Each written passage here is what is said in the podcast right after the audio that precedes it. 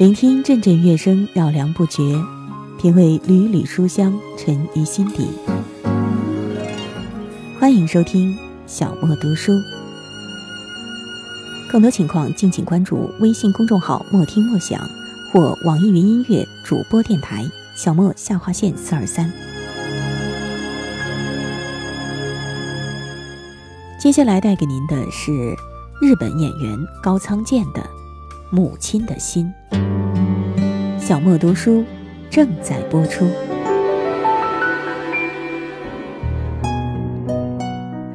这是一个关于母亲的故事。景初泰是我的忘年交之一。那次他带我游览了东信州。那天晚上，他跟我讲起了。他那因白血病而突然病逝的母亲，何美女士。景初太刚上小学的时候，何美给孩子们买了两只小猪崽儿。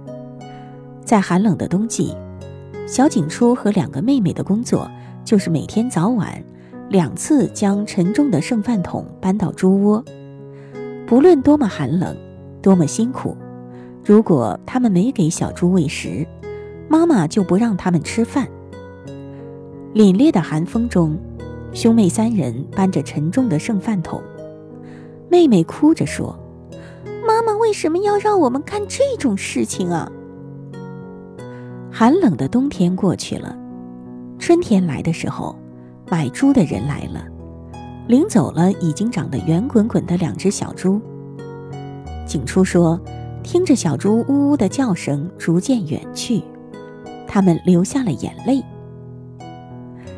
几天后，妈妈给三个孩子每人一本存折，买猪的钱被平均分成了三份儿，存入每一个孩子的账户。秋天的时候，妈妈又买了小猪崽儿。次年春天的时候，胖乎乎的小猪又被卖出去。这样的生活持续了差不多十年。和美通过让孩子们养猪这件事情，使他们懂得了千言万语也道不尽的珍贵道理。母亲的严格和温柔尽在其中。这让我想起了自己的母亲。小时候，父亲只身前往矿山工作，剩下母亲一个人在家里拉扯着四个孩子。我从小体弱多病。八岁时染上了肺病，差点变成肺结核。为我，母亲操了一辈子的心。妈妈一步不落地看了我所演的所有电影，却从未说过赞扬的话。看你在雪地里翻滚，真是让我心疼。信里，他却总会写下这样的话。他看到我手拿大刀。背上刺青的武侠片海报时说：“这孩子，脚上又生冻疮了。”世界上恐怕只有母亲一个人注意到了我脚后跟上贴的那块小小的肉色创可贴。我有了些积蓄之后，曾送给哥哥一块手表。回家后，母亲问我价钱，我说：“一百五十万日元左右吧。”母亲不高兴地嘟囔了一句：“你出息了啊！”我和女友分手之后，每一年母亲都会寄来附有简历的相亲对象的照片。她说：“回家的时候连个迎接你的人都没有，也太可怜了。”我说：“不像你想象的那样，我可是一直都很受欢迎的。”听我这么说。他总会说：“傻瓜。”牙刷的毛一点点的脱落了，母亲还是会一直用，直到最后只剩下了手柄。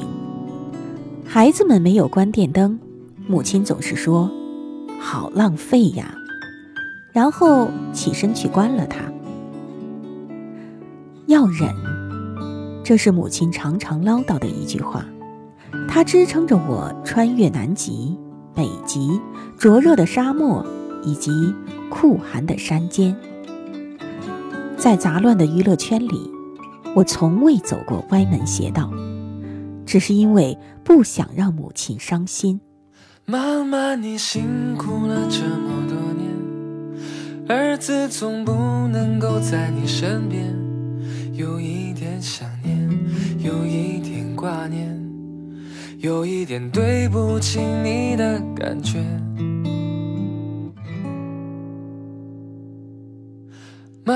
你是不是能够听见？我在远方，在为你许愿，想多点时间，想多赚点钱，想让你生活的再幸福些。妈妈，你辛苦了，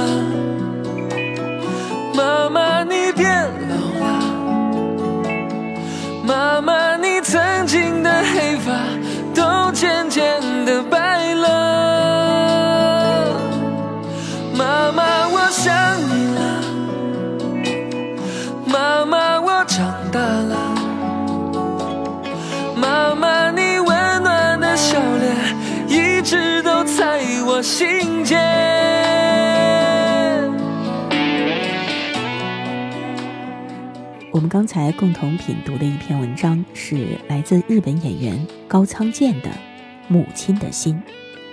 说到高仓健，相信我们有不少听众朋友都并不陌生吧？一九七八年，他主演的《追捕》成为文革之后登陆中国的第一部外国电影，当时在中国大陆产生了一定的影响。即便是很多年之后，中国影迷仍然对高仓健。和他所饰演的角色念念不忘。二零一四年十一月十号，八十三岁的高仓健病逝的时候，《工人日报》上有这样一段话：“历史不容忘记，但艺术不分国界。日本演员高仓健凭借其精湛的演技，赢得了一大批中国观众的尊重，再次印证了艺术的伟大力量与和平交流的时代需求。而今。”高仓健离我们而去，意味着一个时代符号的消逝，但他塑造的经典荧幕形象，早已经深深地刻入了一代人的脑海中，也留给我们一段永恒的青春记忆。而事实上，各位听众朋友，高仓健并不单纯是用他所饰演过的角色征服了广大观众，他本人其实也非常值得尊重。二零零五年的时候，高仓健曾经和张艺谋合作，拍摄了《千里走单骑》。后来，张艺谋导演评价他说：“高仓健是一位古代的谦谦君子。我们去形容一位君子的所有词，放在他身上，谦让、坚忍、高迈、温厚等等等等，都绝不为过。”而今天，我们共同品读了高仓健所写的这篇文章《母亲的心》，我们终于知道，原来这个值得尊重的演员，或者说这个值得尊重的人背后，有一位更值得尊重的母亲呢。如果有一天，时光会走远，握紧的手也松开了缠绵。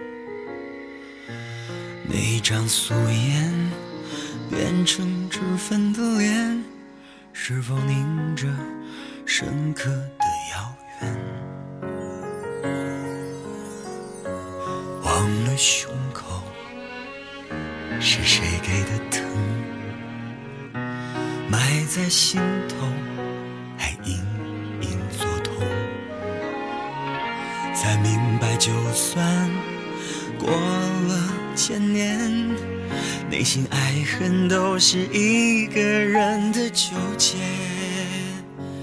一转身，一抬眼，回首难了却。说什么海誓山盟，不过是云烟。梦缠绵，人善变。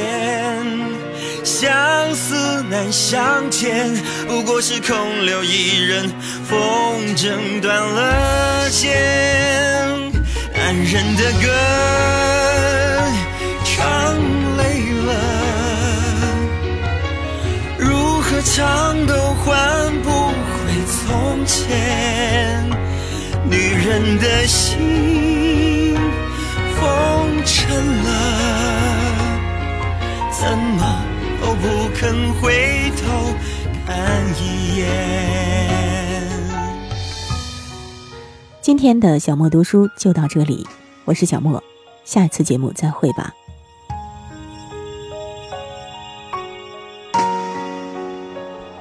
以上音频由小莫录制，更多情况敬请关注微信公众号“莫听莫想”或网易云音乐主播电台“小莫下划线四二三”。